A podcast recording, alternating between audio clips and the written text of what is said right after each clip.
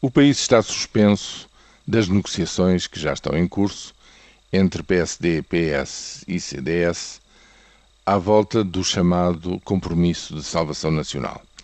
Sabe-se quem são os negociadores, sabe-se que se deram a si próprios uma semana para concluir esta negociação ou declarar a sua, o seu fracasso.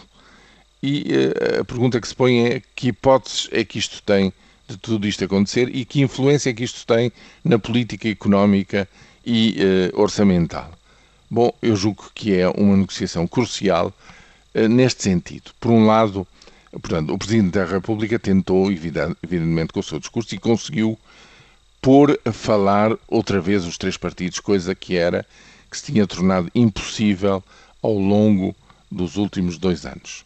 E neste momento que estão a falar, há uma coisa que já é clara, quer dizer, para haver qualquer compromisso e qualquer cedência por parte do, do PS, a contrapartida é que haja eleições no próximo ano e não em 2015.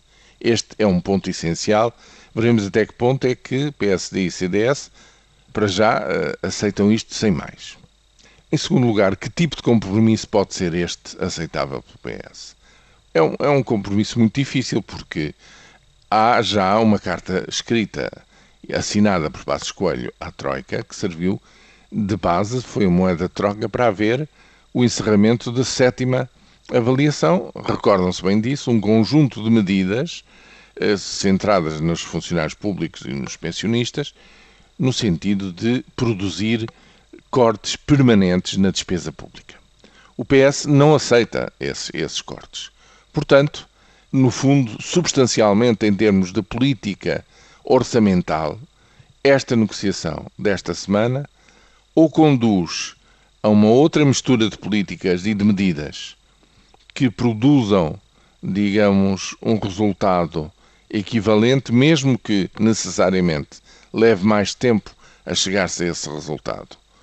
Eh, ou não creio que haja a possibilidade de estas que já foram assinadas terem a concordância do Partido Socialista sem que este e a sua direção percam a face no meio disto tudo.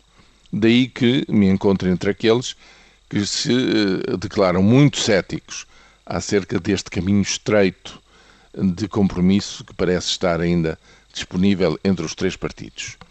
Qual era a vantagem disto? A vantagem disto era que no fundo, se abria um caminho alternativo para a política orçamental de 2014, mas também 2015 e 2016.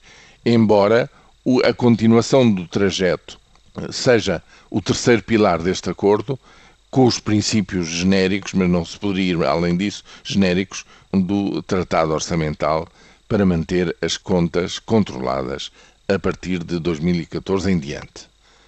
Repito, tudo isto me parece muito difícil de alcançar. Temos uma semana para o saber. Em qualquer caso, esta é a negociação crucial para já para o Orçamento de Estado de 2014 e depois, no caso de tudo isto fracassar, veremos qual é a jogada seguinte do Presidente da República.